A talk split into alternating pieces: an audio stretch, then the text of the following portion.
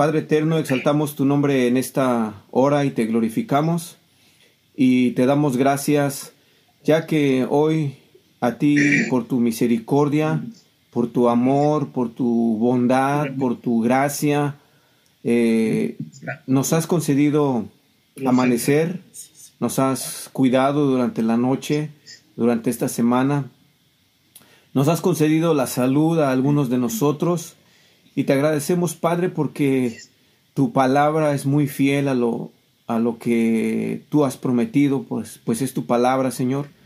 Eh, gracias porque una de tus promesas o una de las cosas que tu palabra declara, buen Dios, es que tú eres bueno. Gracias. Y el Salmo 103 dice que los redimidos tuyos dan testimonio de que tú eres bueno. Gracias, buen Dios, porque por eso que nos das, que no merecemos. Y ahora, mi Dios, que pues vamos a abrir tu palabra. Eh, traemos delante de ti esta, eh, esta petición para que abras nuestro entendimiento, para que nos ayudes y nos ilumines con tu Espíritu Santo. Gracias porque eh, la has dejado para nuestro bienestar, para nuestro crecimiento. Y mi Dios, en tus manos nos, nos ponemos. Ayúdanos a entenderla y que nuestro corazón sea como la buena tierra que dio mucho fruto, hasta el ciento por uno. A mí permíteme ser solo un instrumento en tus manos que anuncie lo que tu palabra dice. Gracias, Padre, en el nombre de nuestro Señor Jesús, te pedimos esto. Amén. Bien, hermanos, hoy vamos a hablar eh, acerca de, la, de las epístolas del apóstol Pedro. Curiosamente, hoy en esta mañana al levantarme estaba escuchando eh, la predicación del pastor eh, Miguel Núñez de la IBI allá en República Dominicana y él habló también de Pedro y habló de las pruebas eh, que como cristianos necesitamos este, pasar. y después de ahí de escuchar al pastor Núñez, nos pasamos al, este, a la reunión de la iglesia Valle de Chalco allá en la Ciudad de México, donde mi esposa asistía. Y el pastor también habla de Pedro. Y yo le digo a mi esposa, bueno, ¿será que los pastores el día de hoy se pusieron de acuerdo para hablar de Pedro? Para hablar de lo que el apóstol Pedro este, dice, eh, le, le dice a los judíos. Y bueno, yo ayer estaba repasando el estudio y haciendo un poco el bosquejo de esto. Y dije, bueno, pues, este, eh, pues vamos a hablar de Pedro eh, en esta mañana y vamos a hablar de, lo que Pedro, así no vamos a hablar todas las, las, este, las epístolas porque sería un buen, un buen este, tiempo. Sin embargo, hoy, hoy al estar repasando eh, la, predicación del día de hoy y al estar escuchando al pastor Núñez y luego escuchando al pastor este, Salomón Castellanos, me puse a pensar y dije, sería bueno que, comenzáramos una serie de los estudios de Pedro. Así que hermanos, les invito a que este, en estos días eh, comencemos a leer independientemente de la lectura cronológica que estamos eh, dan, teniendo de toda la Biblia, que poco a poco fuéramos leyendo estas dos cartas del apóstol Pedro para que cuando tengamos esta serie de sermones se nos haga un poco más sencillo de comprender. Hoy vamos a hablar acerca de las cosas preciosas. Y quiero decir, hermanos, perdón, llamamos precioso a las cosas o personas que nos parecen bonitas. Un anillo de compromiso es bonito, un anillo de matrimonio es bonito y eso nos parece precioso. Nos parece precioso aquellas cosas que son apreciables, que son valiosas, eh, aquellas cosas que nos encantan y que también son útiles. Eso es precioso. Y además es precioso porque nos da miedo perderlo. Quizá para alguna persona una casa pequeña eh, sea muy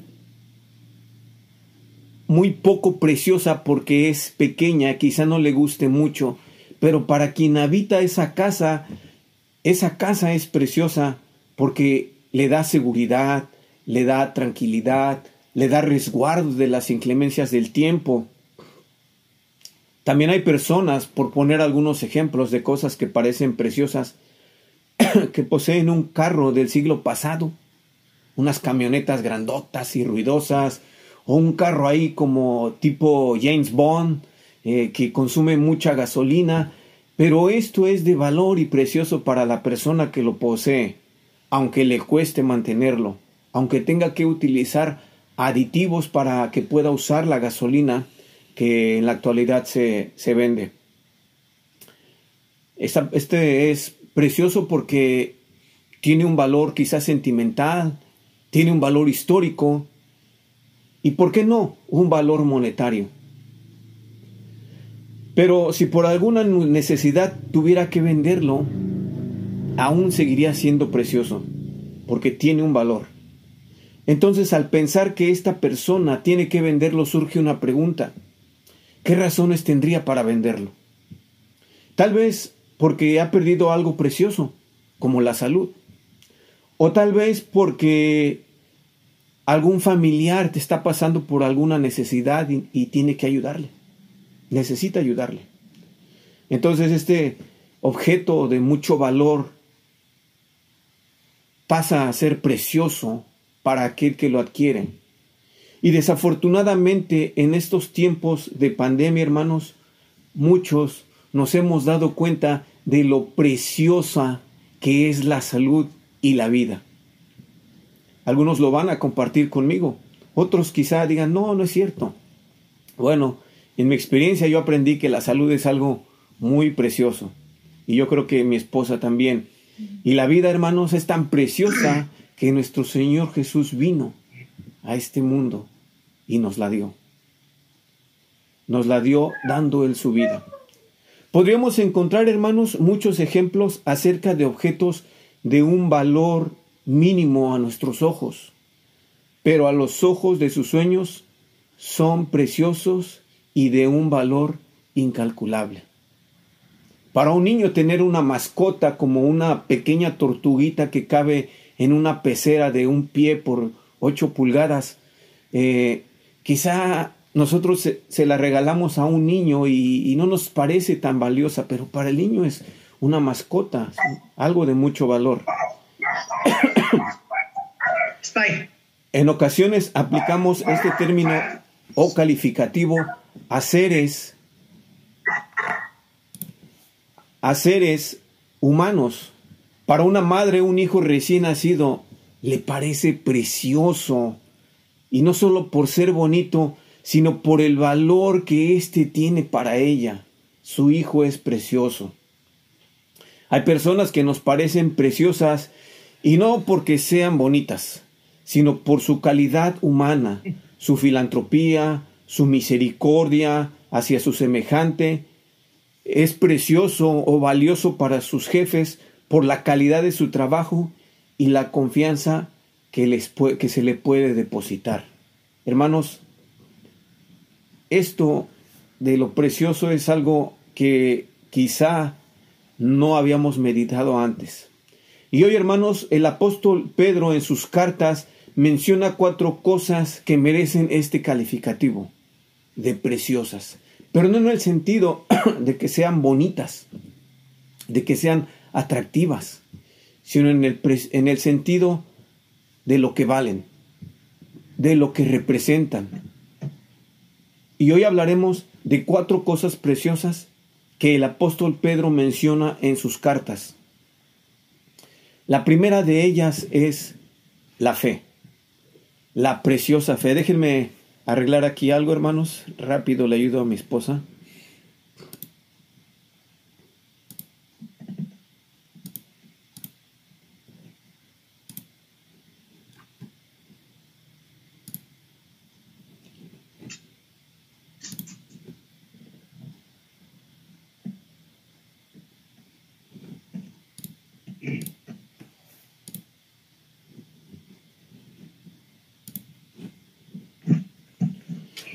Aquí vemos eh, al apóstol Pedro diciendo que la fe es preciosa. Y vamos a leer segunda de Pedro, capítulo 2, versículos, capítulo 1, versículo 1. Ahí lo, ahí lo tenemos también en las pantallas, hermanos.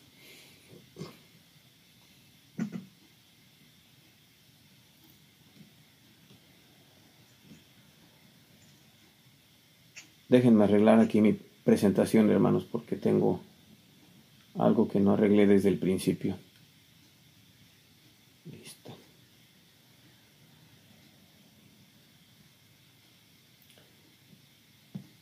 Dice segunda de Pedro 1.1. Simón Pedro, siervo y apóstol de Jesucristo, a los que habéis alcanzado por la justicia de nuestro Dios y Salvador Jesucristo, una fe igualmente preciosa que la nuestra. Una fe igualmente preciosa, una fe valiosa, una fe que nos lleva a pensar en algunas cosas. Y algunas cosas de, la, de lo preciosa que es la fe es, la fe es preciosa porque nos lleva a creer en la palabra de Dios. Si no tuviéramos fe, no creeríamos lo que dice la palabra de Dios. Primera de Juan 5, eh, 9 al 12, dice, el que cree en el Hijo de Dios tiene el testimonio en sí mismo. El que no cree a Dios ha hecho a Dios mentiroso porque no ha creído en el testimonio que Dios ha dado respecto a su Hijo. Y el testimonio de este, que Dios, es este, perdón, que Dios nos ha dado la victoria eterna y esta vida está en su Hijo. El que tiene al Hijo tiene la vida eterna y el que no tiene al Hijo no tiene la vida eterna. Esto, esto es muy interesante, hermanos, porque es necesaria la fe para creer en el Hijo. Dios ha puesto en nosotros esa fe para poder creer. También la fe es preciosa porque la salvación de Dios es aceptada como por medio de la fe. La salvación de Dios es preciosa porque es aceptada por medio de la fe. Vayamos rápido ahí a, a Efesios capítulo 2. No, todavía no, mi amor. Vayamos a Efesios capítulo 2 versículo 18, y dice la palabra de Dios. Efesios 2, 18. Estoy leyendo la Biblia de las Américas. Porque por medio de él, los unos y los otros tenemos entrada al Padre en un mismo espíritu. Y ahora vamos a leer lo que dice eh, en la Reina Valera. Ahí usted en la Reina Valar dice que dice por medio de la fe, ¿verdad? Entonces, nos damos cuenta, hermanos, que por medio de la fe nosotros tenemos entrada a la misma presencia de Dios a través del Espíritu Santo. ¿Hay fe? La fe es muy importante para nuestro crecimiento. También la fe es preciosa. Vamos a, perdón, a Efesios 3:12.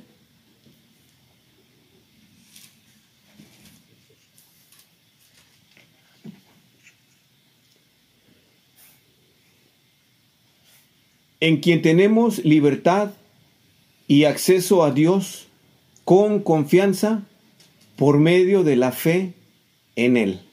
¿En quién? En nuestro Señor Jesucristo. Entonces la fe, hermanos, es muy importante para que nosotros entremos a la misma presencia de nuestro Señor Jesucristo. ¿Qué le parece? ¿Cuánta fe tiene usted? Espero que mucha. También la fe es preciosa porque la voluntad de Dios es hecha la voluntad de Dios es que todos los hombres procedan al arrepentimiento y lleguen a ser salvos. Vamos a ver lo que dice Mateo 7:21.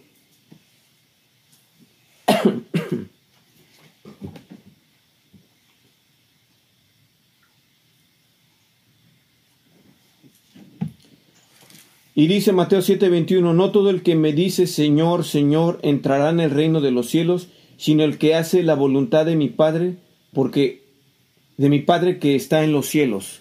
Hermanos, cuando la Biblia nos enseña que necesitamos vivir lo que la Biblia dice, valga la redundancia, entonces actuamos por fe. Y la fe es la que nos lleva a hacer la voluntad del Padre. La fe es preciosa porque somos capaces de soportar la disciplina, es decir, la prueba de parte de Dios. Hoy el, pastor Salomón decía en la mañana, y, casi decía lo mismo que el, que el pastor Núñez, decían, nuestra fe es manifestada cuando pasamos por las pruebas. Porque si no hay pruebas, no hay una manifestación de nuestra fe. ¿Y cuántos de nosotros en este tiempo estamos pasando por pruebas? Estamos pasando por situaciones un poco complicadas, pero que tienen un propósito. Vamos a ver lo que dice Primera de Pedro 1 del 6 al 7.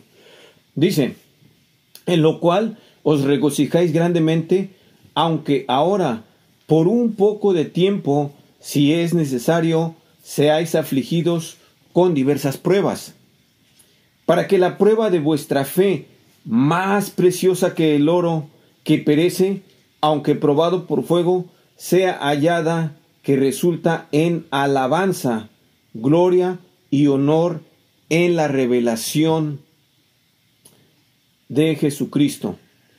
Bien, dice aquí el versículo 7 que nuestra fe es más preciosa que el oro. ¿Qué tan precioso es el oro? es tan precioso que, cuesta mucho dinero. Allá en México hay unas monedas que se llaman eh, centenarios. Son, son unas, unas, monedas hechas de puro oro. No sé cuál, cuál, sea el peso del oro, no sé cuál sea el valor de, de esas monedas, pero hubo un tiempo que la gente las compraba mucho porque invertía en ellos. Yo me acuerdo que hace 20 años una moneda de esas llamada centenario costaba más de un millón de pesos, lo que serían ahora eh, mil, mil pesos y en dólares vendrían siendo como unos 400 dólares. Pero ahora no tengo idea de cuánto cuesten esas monedas que hace 20 eh, años costaban más de mil pesos, ahora yo creo que han de costar más de diez mil pesos. No lo sé. Pero el oro es perecedero, el oro se acaba, pero nuestra fe es imperecedera, nuestra fe no va a acabarse ni echarse a perder, porque nuestra fe es más valiosa, pero necesita ser sometida a prueba.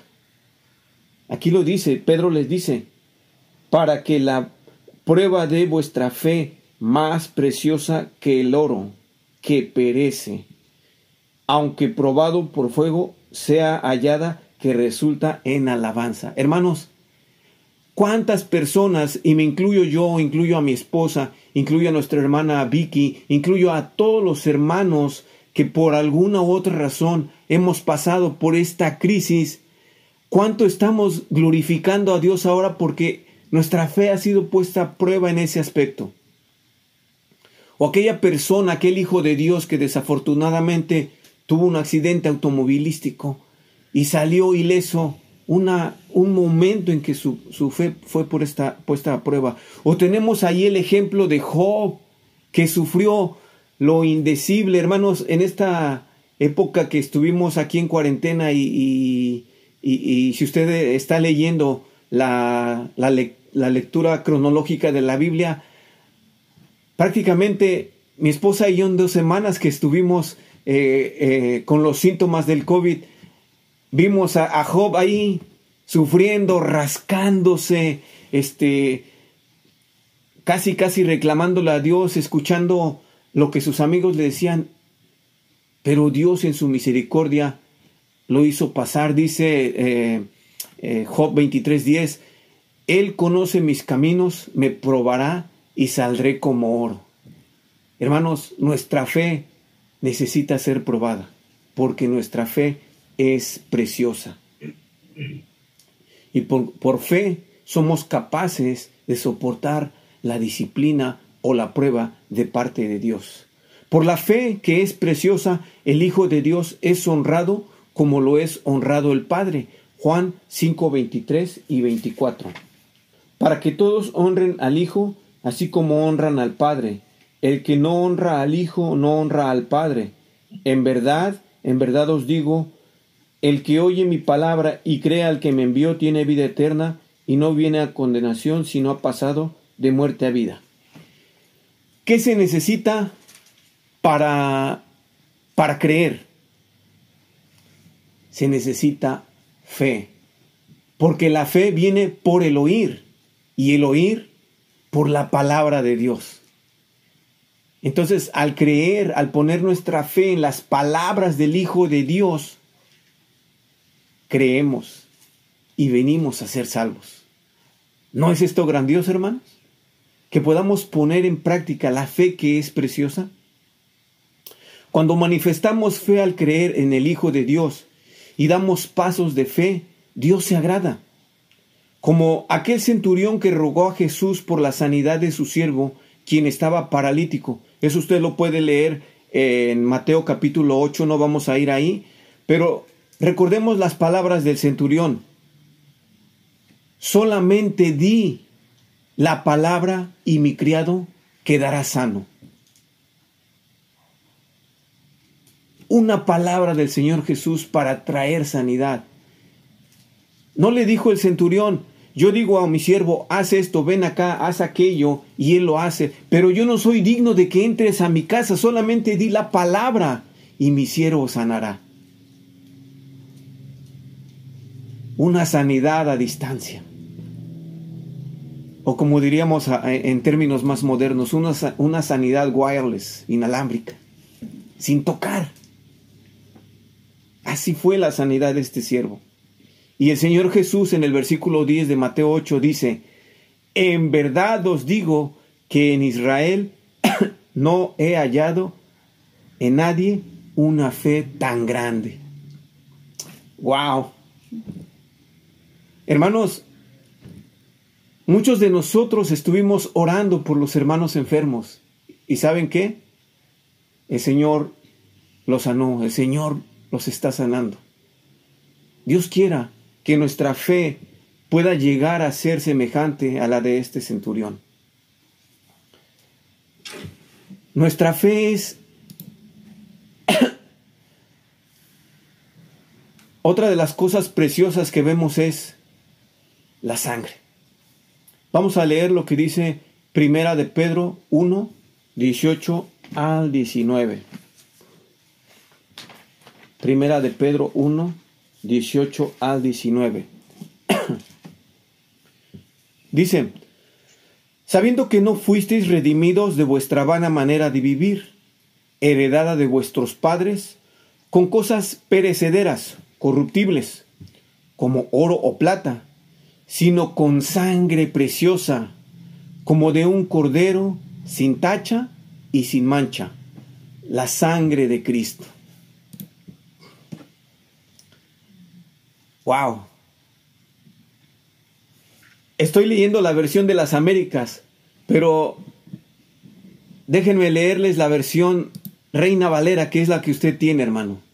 Déjeme, se la leo porque a mí me gusta más como dice esta versión. Dice, Ay, ya la perdí, perdón hermanos. Mi esposa aquí la tiene. Le voy a pedir que le dé lectura a, Primera de Pedro. Adelante, esposa. Sabiendo que fuisteis rescatados de vuestra vana manera de vivir, la cual recibisteis de vuestros padres, no con cosas corruptibles, corruptibles como oro o plata, sino con la sangre preciosa de Cristo, como de un cordero sin mancha y sin contaminación. Gracias como de un cordero sin mancha y sin contaminación. La sangre preciosa de nuestro Señor Jesucristo es preciosa porque fue derramada por aquel cordero.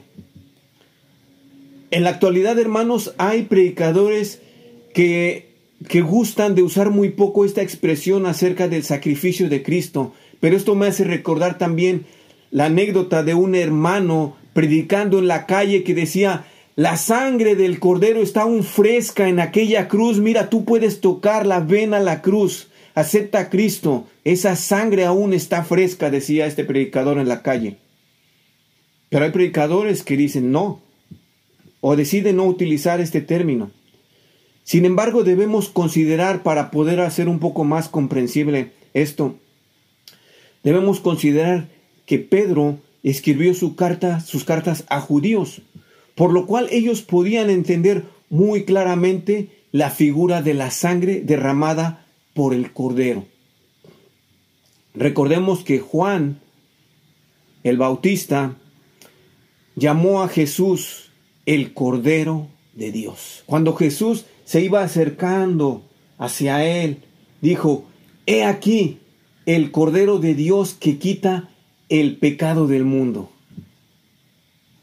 El único Cordero, como aquel Cordero que dice Apocalipsis, el Cordero que fue inmolado. La sangre es preciosa porque fue derramada voluntariamente. Una vez más trayendo la figura del Cordero, el Cordero que se ocupaba para los sacrificios no era un Cordero que llegaba voluntariamente a poner su vida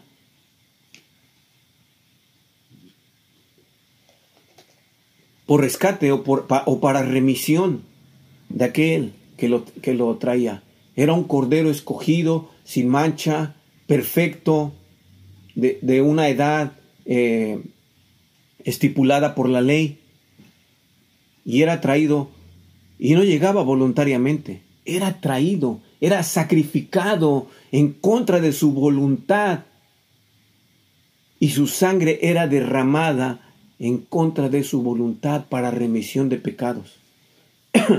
Pero Jesús dice en Juan 10, 17 al 18, 18 que este Cordero que quita el pecado del mundo puso su vida voluntariamente y voluntariamente la toma. Nadie lo obligó. Nadie lo trajo.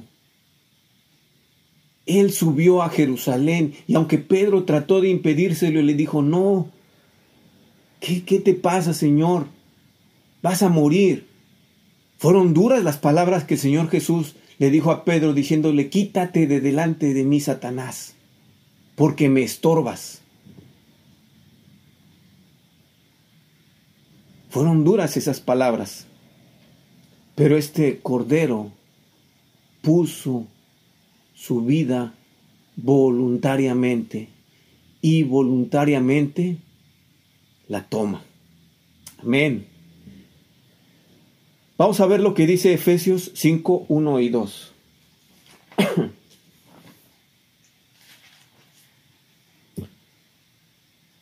Sed pues imitadores de Dios como hijos amados, y andad en amor, así como también Cristo nos amó y se dio a sí mismo, ofrenda y sacrificio a Dios como fragante aroma. ¿Quién se dio voluntariamente? Cristo. Cristo se dio voluntariamente, nadie lo obligó. La, la, sangre es preciosa porque fue aceptada por el Padre. La sangre de los animales no podía ser más aceptable. Recordemos que estos sacrificios eran solo una representación de lo que había de venir. En Hebreos 10 del 4 al 6 nos dice lo que esto representaba. Hebreos 10, del 4 al 6.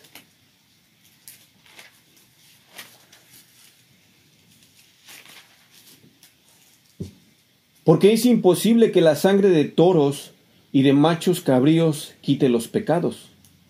Por lo cual al entrar en el mundo dice, sacrificio y ofrenda no has querido, pero un cuerpo has preparado para mí en holocaustos y sacrificios por el pecado no te has complacido. Entonces dije, he aquí, yo he venido, en el rollo del libro está escrito de mí, para hacer, oh Dios, tu voluntad. ¿De quién hablaba? Del Señor Jesucristo. Ya los sacrificios eh, de la ley del Antiguo Testamento no eran más necesarios, ya no eran válidos. En la actualidad no son válidos, aunque los judíos quisieran hacerlos o reinstaurarlos, perdón. Pero el Cordero de Dios es el sacrificio que ahora es aceptable o que ya fue aceptado. Versículos 12 y 14 de, ahí de Hebreos 10. Versículo 12 dice, pero él, habiendo, un, habiendo ofrecido un solo sacrificio por los pecados para siempre, un solo sacrificio por los pecados. ¿Cuánto tiempo iba a durar? Siempre, para siempre. 14. Porque por una ofrenda Él ha hecho perfectos para siempre a los que son santificados. Con la única ofrenda de nuestro Señor Jesucristo, Él nos ha hecho perfectos. Usted dirá, hermano, no soy perfecto, estoy aquí en el mundo, todavía estoy aquí en el mundo, pero delante de los ojos de Dios, para Él ya somos perfectos. Nosotros estamos siendo perfeccionados, pero ante sus ojos, cuando Él nos venga y nos rescate y nos lleve a su presencia, como lo dice eh, Primera de Tesalonicenses 4, en un abrir y cerrar de ojos, en ese momento nuestra perfección va a ser completada. Gloria a Dios. Así que la sangre de Cristo es preciosa para Dios y aún para los mismos ángeles por ser la única eficaz. Usted puede leerlo ahí en, en mismo en capítulo 10 de Hebreos. Todo el capítulo nos habla del único sacrificio de nuestro Señor Jesucristo. El único sacrificio capaz de limpiarnos, de perfeccionarnos para la santidad, para la gloria de Dios. La sangre es preciosa porque redime al creyente y lo limpia de sus pecados. ¿Usted ha sido limpio de sus pecados, hermano? Gloria a Dios. Pero también para aquel que no ha aceptado a Jesús como su Salvador, como decía este predicador en la calle, la sangre aún está fresca para él. La sangre en la cruz aún puede ser palpada, fresca. Es, es una metáfora, hermanos. La sangre es preciosa porque por medio de ella hemos sido redimidos. Dice eh, a Primera de Juan 1.7, la sangre de Jesús, su Hijo, nos redime, nos limpia de todo pecado. No importa si delante de nuestros ojos es un pecado pequeño o es un pecado grande, no importa. La sangre de Jesús, su Hijo, nos redime de todo pecado. La sangre, perdón, también una de las preciosuras que habla el apóstol Pedro es que en sus cartas hay una piedra preciosa.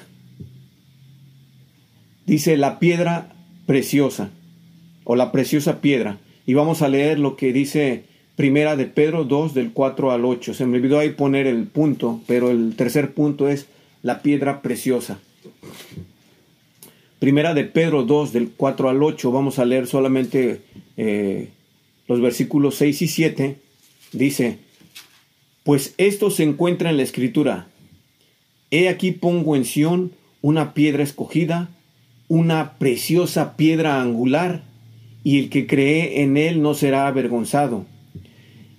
Este precioso valor es pues para vosotros los que creéis, pero para los que no creen, la piedra que desecharon los edificadores, los constructores, esa en piedra angular se ha convertido.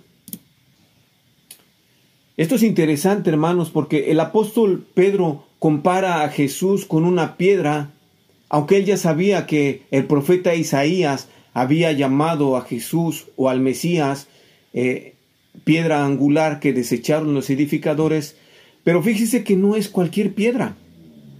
Esta es una piedra angular, es decir, la base de una edificación.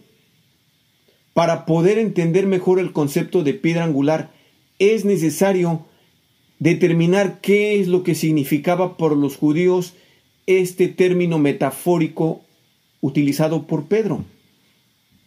Veamos, ¿a qué se le llamaba piedra angular? En tiempos antiguos, cuando se construía un edificio de piedra, se ponía en el fundamento una especial, fuerte, que serviría de apoyo inicial, formándose ángulos con las otras con las otras piedras que se iban agregando. También era conocida como piedra base o fundamento en la construcción de un edificio, debido a que el resto de los cimientos son puestos en referencia a esta piedra. Entonces, una vez que todos los cimientos eran puestos en referencia a esta piedra, entonces se procedía a la edificación de los muros. Quizá usted como yo tenga algunos amigos o conocidos que son que les, eh, eh, les gusta la construcción. Cuando el terreno está totalmente listo para iniciar la construcción, se hace un trazo y se hace un trazo dependiendo de las dimensiones, se hace un trazo de 90 grados y en esta esquina se pone lo que llamaríamos la piedra angular, porque de aquí van a partir la cimentación hacia el este y la cimentación hacia el norte. Entonces, esa piedra va a dar todo, toda la dirección de la cimentación. También se cree que en los tiempos antiguos esta piedra angular eh, se, se escribían o se tallaban con cincel los nombres de personajes importantes que tuvieron que ver con la construcción. Y de ahí surge el nombre de piedra angular, que también se utilizó para señalar a la persona principal. Usted puede encontrar en algunas edificaciones eh, más antiguas eh, que en, la, en una esquina aparece ahí el nombre quizás del arquitecto o el nombre de quienes pusieron el dinero. Si usted va a la universidad de Stanford, allá cerca de este eh, de San Francisco, en algunos de sus edificios hay unas partes en la cimentación que tiene el nombre de aquellos que pusieron el dinero o del arquitecto que diseñó ese edificio. Así que eso es lo que era una piedra angular. Pero también en el Antiguo Testamento se les llegaba a llamar piedras angulares a los líderes de algunas familias. Quiero eh, dar un ejemplo, por ejemplo, en jueces capítulo 20, versículo 2.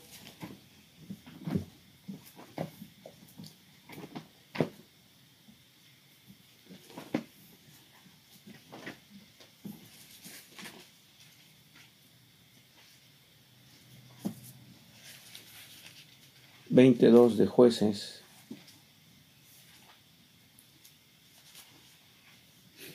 Dice, y los jefes de todo el pueblo de todas las tribus de Israel tomaron su puesto en la asamblea del pueblo, del pueblo de Dios, cuatrocientos mil soldados de a pie que sacaban espada.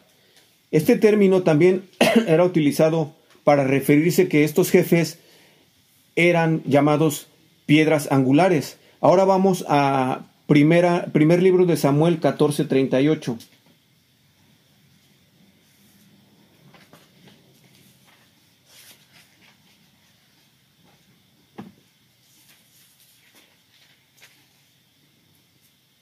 Y Saúl dijo, Acercaos aquí todos vosotros, jefes del pueblo, y averiguad y ved cómo este pecado ha acontecido hoy.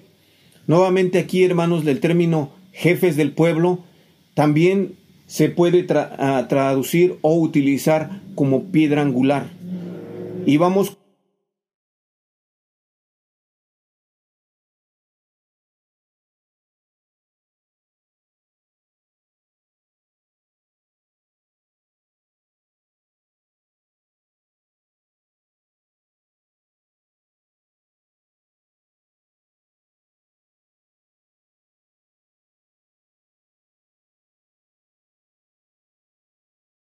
con Isaías 19:13. Han obrado neciamente los príncipes de Zoán, se han engañado sus príncipes de Memphis, han extraviado a Egipto los que son la piedra angular de sus tribus. Se da cuenta, hermanos, como personajes importantes también eran llamados piedras angulares, que era un término que se podía utilizar. Entonces, imagínense los judíos al recibir estas cartas del apóstol Pedro, ellos comprendían plenamente, totalmente, que, a qué, es lo que quería decir el apóstol Pedro con esta piedra preciosa, la piedra angular, la piedra que desecharon los edificadores, ya sea como una base de un edificio o ya sea como el personaje, la persona más importante de una familia el judío podía entender plenamente a lo que se refería con lo de piedra angular. Es preciosa esta piedra porque Dios fue quien la escogió y lo podemos ver en el versículo 4 de Primera de Pedra, Pedro 2. Vamos a Primera de Pedro 2, versículo 4. Dice, y viniendo a él como a una piedra viva, desechada por los hombres, pero escogida y preciosa delante de Dios. ¿Se imagina si esta piedra desechada por los edificadores no hubiese sido preciosa y escogida delante de Dios? ¿Qué sería de nosotros?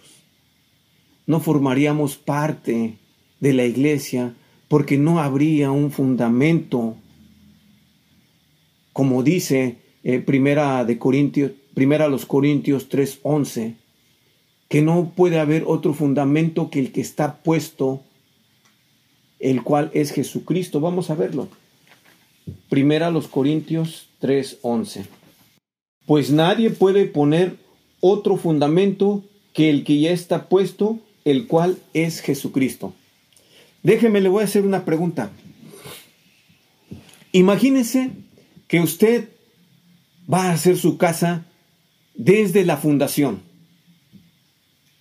Usted tiene el terreno ya listo para empezar una construcción, pero no hay fundación puesta. Y usted, por alguna razón, deja instrucciones porque tiene que salir de viaje, deja instrucciones para que empiecen a construir su casa, deja los planos, deja todo listo, deja los medios, deja la gente, deja al arquitecto, deja dinero, deja todo listo para que pueda iniciarse esa construcción. Y se va de viaje y cuando regresa, usted se encuentra que ya los fundamentos, la cimentación, la piedra angular, ya está listo para empezar a poner los muros. Usted llega el domingo a su casa o al lugar, usted llega el domingo del día de viaje y al día siguiente se presenta con el arquitecto y el arquitecto le dice, hoy vamos a levantar los muros, hoy comenzamos a edificar las paredes. Y usted dice, no, ¿sabes qué? Quiero que pongas una cimentación sobre esta cimentación. ¿Tiene sentido? ¿Poner un fundamento sobre otro fundamento? No, porque ya es un fundamento, es la base. Y la Biblia dice aquí que no puede haber un fundamento que el que ya está puesto, el cual es nuestro Señor Jesucristo. Sobre ese fundamento descansa nuestra fe, descansan las doctrinas, descansan las promesas, descansa todo. lo que nuestra vida cristiana lleva y conlleva día tras día. No puede haber otro fundamento, porque este fundamento es la base para la fe que el hombre tiene. No puede haber otro fundamento. Esta piedra es preciosa para el creyente porque aunque haya sido desechada, versículo 7 de Primera de Pedro, desechada por los hombres más para Dios, escogida y preciosa, en ella podemos estar seguros. En ella no hay inseguridad. Solo en Jesús. Versículo 7 de segunda de Pedro dice, este precioso valor es pues para vosotros los que creéis, pero para los que no creen, la piedra que desecharon los constructores, esa piedra angular se ha convertido y piedra de tropiezo y roca de escándalo. Fíjese, aquel que no cree en Jesús, que es la piedra angular, esta piedra le sirve de tropiezo. El no creer le trae condenación. Es lo que dice eh, Juan 3:18. A los que no creen ya han sido condenados. Es una piedra de tropiezo. Pero para los judíos, cuando Pedro menciona que esta es una piedra de tropiezo, es porque realmente lo era. Porque el judío necesitaba creer en Jesús como el Mesías prometido. Y él en su mente batallaba mucho con eso. Por eso, Pedro dice, piedra de tropiezo. Piedra de tropiezo. Número cuatro.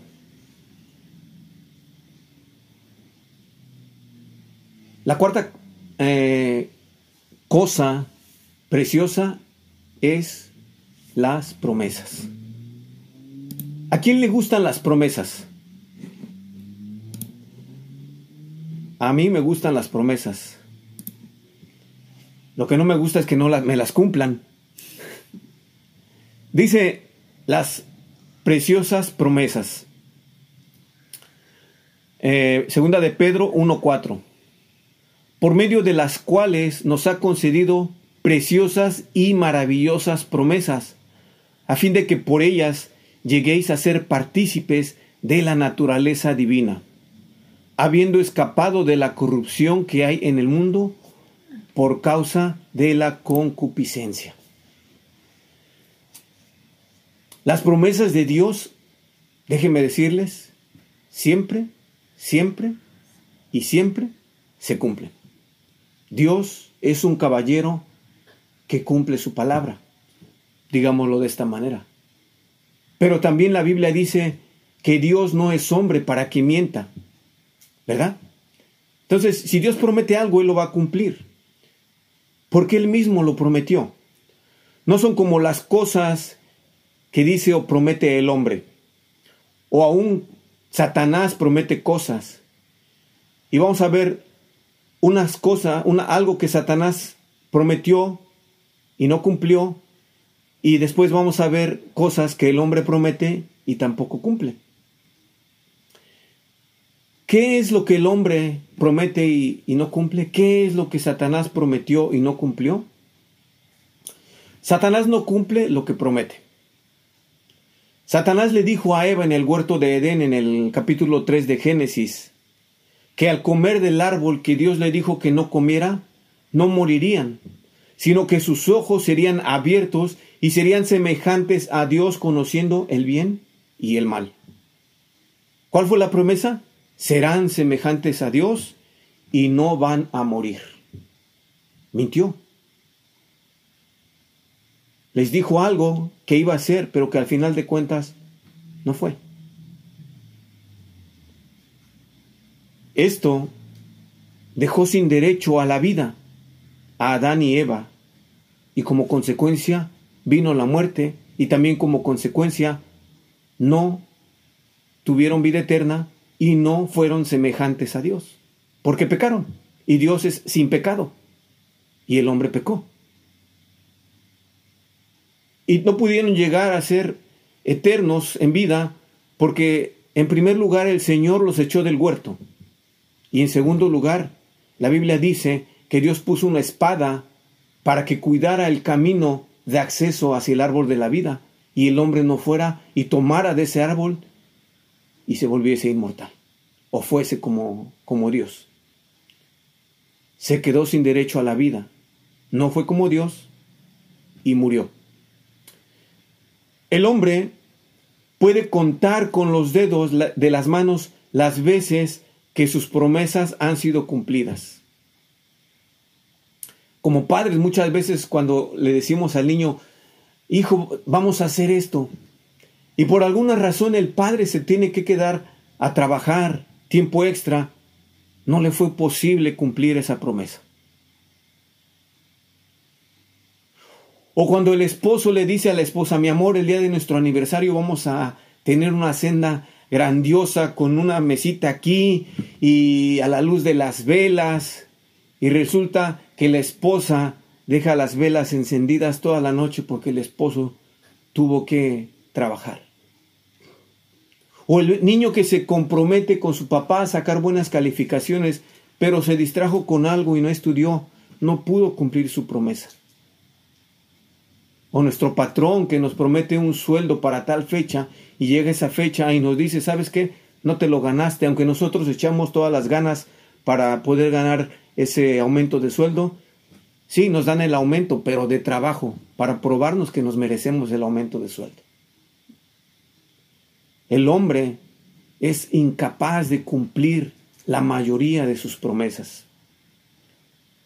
Sin embargo, en, contraste con Dios, que sus, sus promesas son preciosas, Dios cumple siempre sus promesas.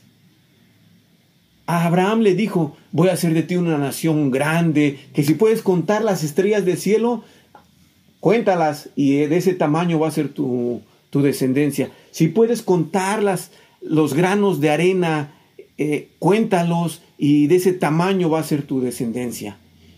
Y dice que Abraham le creyó. Alguien que no creía mucho era eh, su esposa Sara, pero después creyó. Tal fue la incredulidad de Sara que le dio risa. Entonces Dios le dijo a Sara, tu hijo se va a llamar Risa. Isaac. Y, y Dios cumplió en Abraham lo que le había prometido. Y hasta la fecha seguimos siendo testigos de esta preciosa promesa.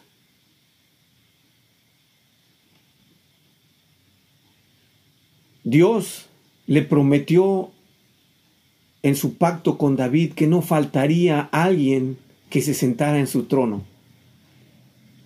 Y siglos después vemos a nuestro Señor Jesucristo naciendo y trayendo la promesa cuando fue presentado en el templo de que Él se sentaría en el trono de David, que también fueron las palabras del ángel a, a María que sería, se sentaría en el trono de David, de David su padre. Y luego en Apocalipsis vemos la promesa hecha a David cuando el Hijo de Dios, nuestro Señor Jesucristo, se sienta en el trono. Dios cumple lo que promete. Veamos algunos ejemplos. Antes quisiera decirles, hermanos, que en el Antiguo Testamento, en Josué capítulo 21, versículo 45, dice, no faltó palabra de todas las buenas promesas que Jehová había hecho. El comentarista dice que esta, esta cita también puede traducirse, no faltó ninguna de las palabras que Jehová había dicho. Lo que Dios dice que se va a hacer, se va a hacer. El mismo Señor Jesucristo dijo, ni una jota ni una tilde pasarán. Todo se va a cumplir. Alguna de las promesas de Dios es que Él no deja que sus hijos tropiecen. Usted lo puede leer en el Salmo 55, 22 y Salmo 37, 24. Vayamos al 37, 24.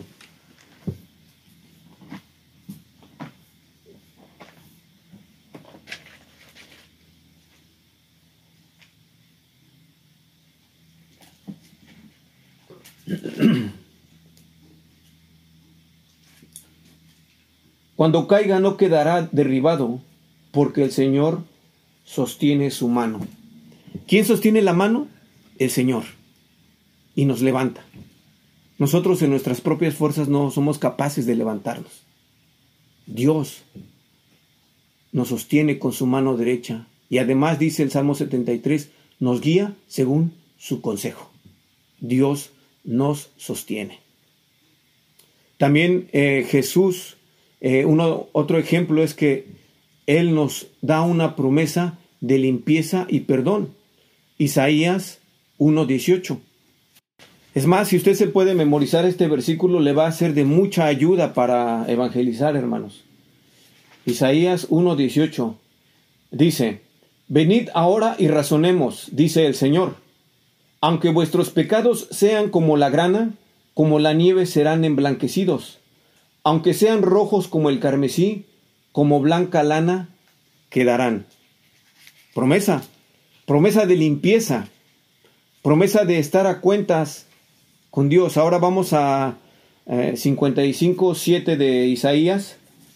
Dice, abandone el impío su camino y el hombre inicuo sus pensamientos y vuélvase al Señor, que tendrá de él compasión, al Dios nuestro, que será amplio en perdonar. ¿Usted lo cree? ¿Usted cree que Dios es amplio en perdonar? Yo creo que sí, porque por eso está usted leyendo la palabra, por eso alaba a Dios con cantos, por eso hoy usted está aquí escuchando la palabra porque Dios nos ha perdonado, nos ha dado una fe preciosa, nos ha limpiado con su sangre preciosa, nos ha permitido ser piedras vivas edificadas sobre el fundamento de los apóstoles y profetas que es el Señor Jesucristo. Y nos ha cumplido todas las promesas. A pesar de las tribulaciones y pruebas, también una corona de vida se nos ha prometido cuando pasamos a través de ellas. Es lo que le dijo eh, el ángel a la iglesia de Esmirna. Vamos a ver lo que dice Apocalipsis versículo, eh, versículo 10, capítulo 2. No temas lo que estás por sufrir. He aquí el diablo echará a algunos de vosotros en la cárcel para que seáis probados y tendréis tribulación por diez días. Sé fiel hasta la muerte y yo te daré la corona de vida. Hermanos, nuestra fe necesita ser probada y nosotros necesitamos pasar por la tribulación para nuestro crecimiento, para, para darle gloria a Dios con el resultado de esa prueba. A través de toda la escritura podemos hallar promesas que a través de los tiempos Dios ha hecho y en su debido tiempo ha cumplido, cumple y seguirá cumpliendo. Segunda de Pedro 1.19.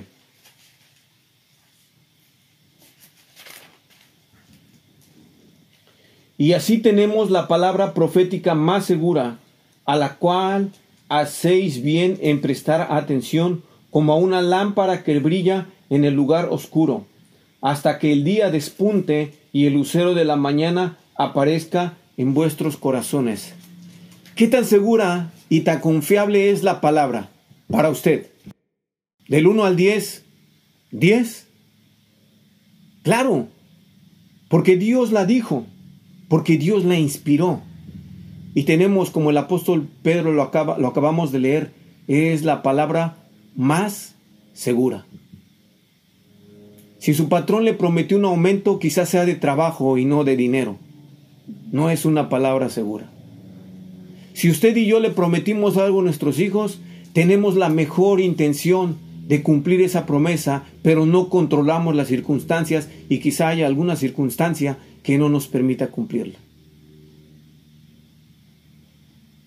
Quizá la oferta de pecado sea muy buena, pero sabe que no hay seguridad y vamos a lamentar cuando hayamos cedido a la tentación. Solo Jesús, solo Dios puede cumplir y cumplirá lo que ha prometido. Así que hermanos, le invito a meditar en lo siguiente. Podemos pasar la vida esperanzados en que alguien cumpla con alguna clase de promesa hecha, sea a nosotros o a algún conocido. Podemos pasar una vida pensando en cuántas cosas terrenales son preciosas para nosotros. Nuestra salud hemos experimentado que es preciosa. La vida es preciosa. Tenemos cosas materiales que son preciosas y no por lo que valgan monetariamente, sino por el valor que en sí tienen. También hay personas que son preciosas para nosotros y no porque sean bonitas, guapas o porque tengan una presencia agradable. Son preciosas por lo que son, por lo que hacen, por su valor humano, por su servicio a Dios, porque son personas útiles. No a nosotros solamente, sino también a la sociedad, a la iglesia, al ministerio. Tenemos grandes personajes en la historia que en su momento histórico fueron valiosos y que sus obras aún afectan a la historia contemporánea. Uno de ellos es, por ejemplo, Gandhi, que con su rebelión pacífica liberó al pueblo de la India del yugo inglés. Irónicamente muere de un balazo. Lincoln, que realizó un trabajo arduo para abolir la esclavitud, muere en un teatro también con una bala en la cabeza. Saulo de Tarso, mejor conocido como Pablo, que con sus escritos inspirados por Dios transforma y da sentido a millares de vidas. Usted y yo somos efecto de esas palabras del apóstol Pablo. Estos y otros más personajes famosos o no, son preciosos por lo que son para el mundo y aún lo que son para nosotros. Pero no hay personaje más precioso en el mundo que nuestro Señor Jesucristo, porque es el único que puede, es capaz y quiere transformar vida y dar vida a aquel que venga a sus pies. Es precioso por la fe preciosa que hemos depositado en Él. Jesús es precioso por la sangre preciosa derramada para redimirnos. Jesús es precioso porque Él es la piedra preciosa, la piedra angular sobre la cual su iglesia está edificada. Jesús es precioso porque Él cumple sus preciosas promesas. Hermanos, es tiempo que nosotros meditemos en estas cosas y que si en algún momento nosotros dudamos, es tiempo de que vayamos con toda confianza a Dios y le digamos, Señor, aquí estoy. Ayuda a mi fe, como dijera aquel hombre a Jesús. Ayúdame a creer. ¿Y sabe qué? Dios le va a ayudar. Dios va a cumplir. Si usted en algún momento ha dudado, vaya a Dios y dígale, Dios, perdóname por haber dudado de ti. Ayúdame a creer.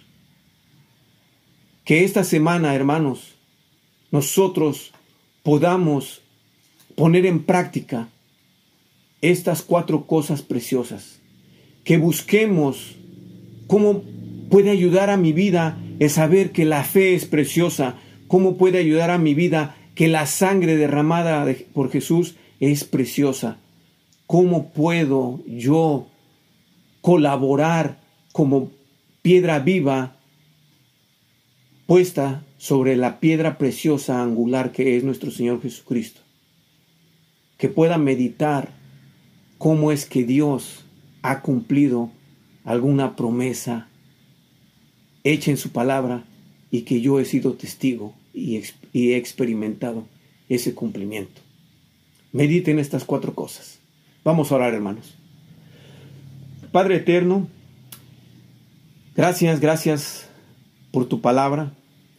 Gracias por estas cuatro cosas preciosas. Hay más cosas preciosas, Señor. Pero estas son preciosas porque todas te representan a ti, Señor Jesús. Tú estás en todas ellas.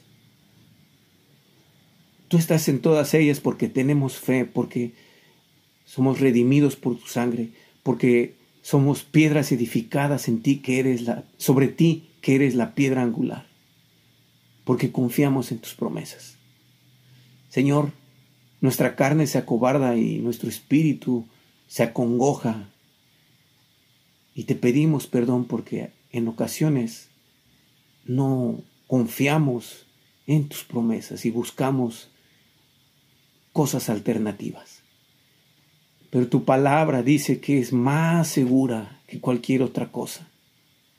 Nos has dejado tu palabra, Señor. Muchas gracias. Señor, ayúdanos, como dijera este hombre a nuestro Señor Jesucristo. Ayuda a mi fe. Ayúdame a creer. Ayúdame a confiar, Señor. Y ayúdanos a vivir en este día de acuerdo a tus promesas de acuerdo a estas cosas preciosas que nos has enseñado. Gracias por la vida de cada uno de mis hermanos.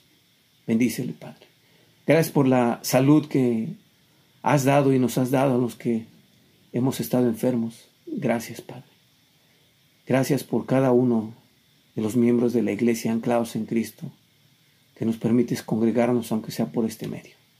Gracias por la fe, Señor, que nos permites tener. Padre, en tus manos depositamos toda nuestra confianza, nuestra fe, que es más preciosa que el oro, pero que necesita ser probada porque es valiosa. Porque la fe es lo que ha vencido al mundo. Nuestra fe. Gracias, Padre. Bendícenos a cada uno, Señor. Bendice a mis hermanos y hermanas que no pudieron estar presentes. Ayúdanos, Padre. En tus manos nos ponemos te damos gracias en esta hora. En nombre de nuestro Señor Jesús. Amén.